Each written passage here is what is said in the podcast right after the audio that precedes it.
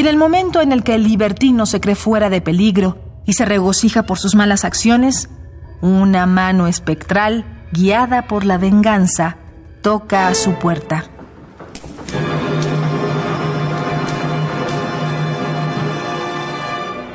Es el fantasma del comendador.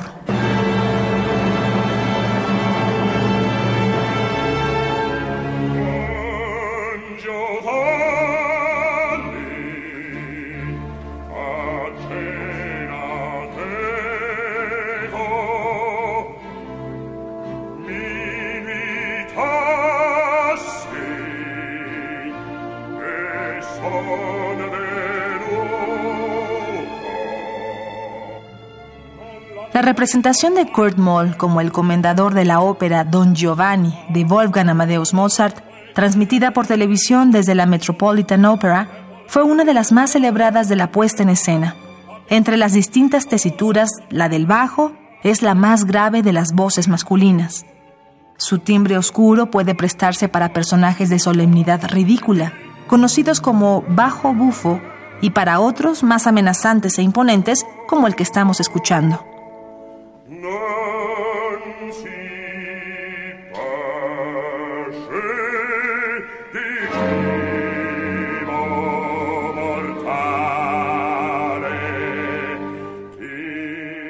Originario de Buir, una localidad de Westfalia, Alemania, los primeros objetivos musicales de Moll se concentraron en el violonchelo, instrumento con el que esperaba volverse un célebre solista, pero el director del coro de su escuela lo exhortó a concentrarse en su preparación vocal. Sus estudios de canto en el Conservatorio de Música de Colonia le hicieron justicia a la recomendación de su director coral.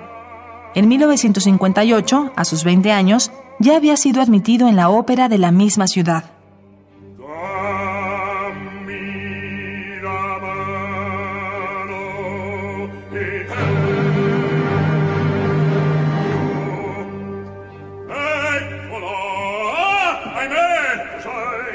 Questo mai. E ti ricacciaremo per l'ultimo momento. Non ho chi io non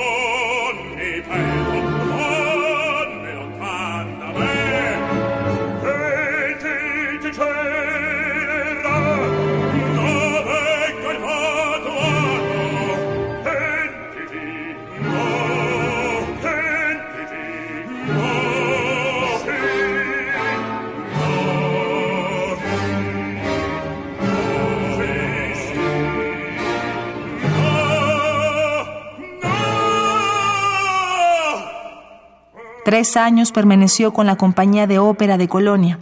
Los ocho años siguientes los dividió entre Maguncia y Wuppertal, ambas ciudades de Westfalia, hasta que en 1969 se estableció con la Ópera Estatal de Hamburgo, oportunidad que lo llevó a los principales escenarios operísticos de Europa.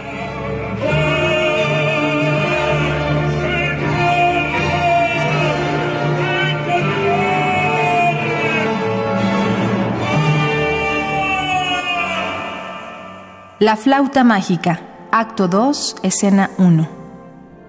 En una procesión solemne, Sarastro y sus sacerdotes discuten sobre recibir al príncipe Tamino y a su lacayo Papageno, el hombre pájaro, para iniciarlos en sus prácticas místicas. Todos aceptan la propuesta con la condición de que ambos héroes superen una serie de pruebas. Sarastro ruega a los dioses que fortalezcan a ambos hombres con virtudes o los acojan si llegan a perecer y para ello entona el siguiente canto.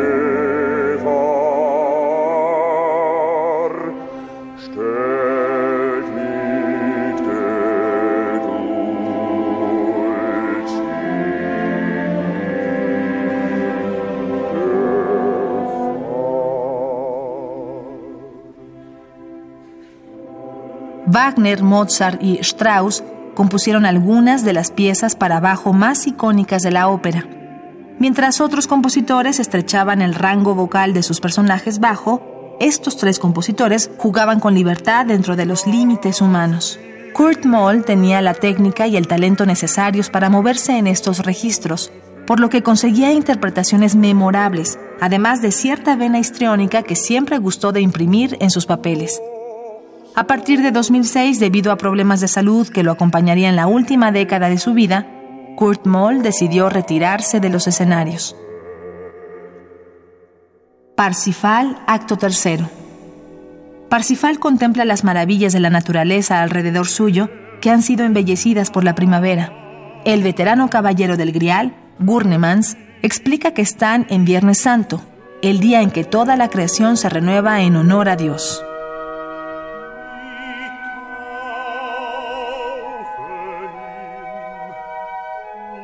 Tras una larga enfermedad, el pasado domingo 5 de marzo de 2017, Kurt Moll falleció.